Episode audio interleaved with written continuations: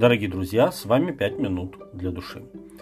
Все мы в тот или иной момент своей жизни нуждаемся в хорошем совете. Но выбирая советчика, нужно обращать внимание не только и не столько на его мудрость или обширное познание, сколько на его мотивацию. Нужно смотреть на то, что движет этим человеком. Если его мотивация будет неверной или эгоистичной, то, скорее всего, его совет приведет к неудачам, а не к успеху. Дельный совет с неверной мотивацией – это совет Ахитофела. Когда Авесолом поднял мятеж против своего отца Давида, Ахитофел, советы которого ценились очень высоко, Библия говорит, как если бы кто спрашивал наставление у самого Бога. Таков был всякий совет Ахитофела, как для Давида, так и для Авесолома. Вторая книга Царств 16.23. Так вот, он быстро примкнул к мятежникам. Когда Давид узнал, что его ближайший советник оказался предателем, он понимал, что весь свой разум он направит на то, чтобы уничтожить его. У Ахитофела были на то свои мотивы, ведь он был отцом одного из 30 славных воинов Давида, Елиама. Вторая книга Царств 23.32.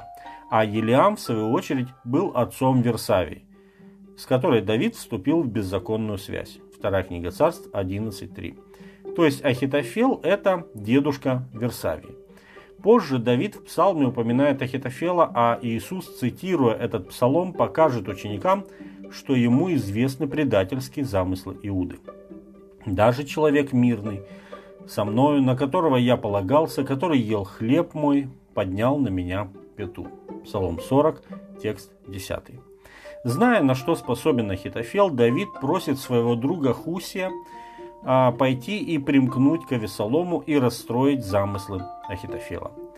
Первый совет, который дал Ахитофел, был советом, направленным на то, чтобы с одной стороны побольнее отомстить Давиду за Версавию, а с другой, чтобы Авесолом буквально отрезал для себя все пути назад. Он посоветовал мятежнику вступить в связь с наложницами Давида, которых он оставил для содержания своего дома. Вторая царств 16.21. Затем Ахитофел инициативно предлагает Авесолому следующий план. Он говорит, я выберу 12, человек, 12 тысяч человек, встану, пойду в погоню за Давидом в эту ночь и убью одного царя, а всех людей обращу к тебе, и тогда народ будет в мире. Вторая царство, 17 глава, с 1 по 3 тексты. Этот совет понравился Авесолому, но от Бога было побудить его спросить еще и Хусия – а тот сказал, нехорош на этот раз совет, который дал Ахитофел. И высказал свое мнение. Давид и его люди сейчас раздосадованы и потом, потому будут сражаться до последнего, поэтому отряд Ахитофела вполне может потерпеть поражение. А при вести об этом сторонники Авесолома падут духом. Напугав Авесолома такой перспективой, Хуси предложил взамен объявить всеобщую мобилизацию, собрать весь Израиль и самому Авесолому возглавить полномасштабную войну против Давида. Хуси не превосходил Ахитофела в качестве стратега и тактика, но у него было более глубокое понимание человеческих страстей и мотивов, которыми движется человеческая душа. Он знал, что Авессалом, для которого очень важны почет и слава, предпочтет сам появиться во главе огромной армии, а не посылать против отца Ахитофела с его небольшим специальным отрядом. Когда Ахитофел увидел, что его советом пренебрегли, а заодно рассыпались его планы отомстить Давиду, и он сам оказался в ловушке своего коварства, он бросил Авесолома, уже понимая, чем обернется авантюра, предложенная Хусием. Он отправился домой, написал завещание и добровольно ушел из жизни. Вторая книга Царств 17.23.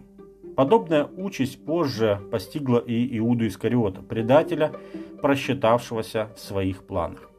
Библия говорит, что Авесолом и Ахитофел составили свой заговор еще до мятежа. Вторая книга Царств 15.12.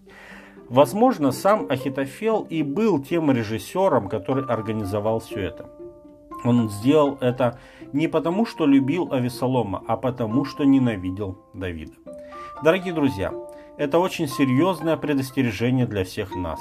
Коварство лишь создает иллюзию управления событием, но на самом деле, в конце концов, губит того, кто устраивает интриги.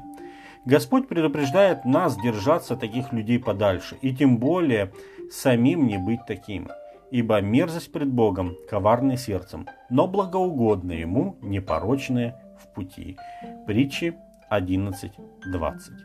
С вами были 5 минут для души.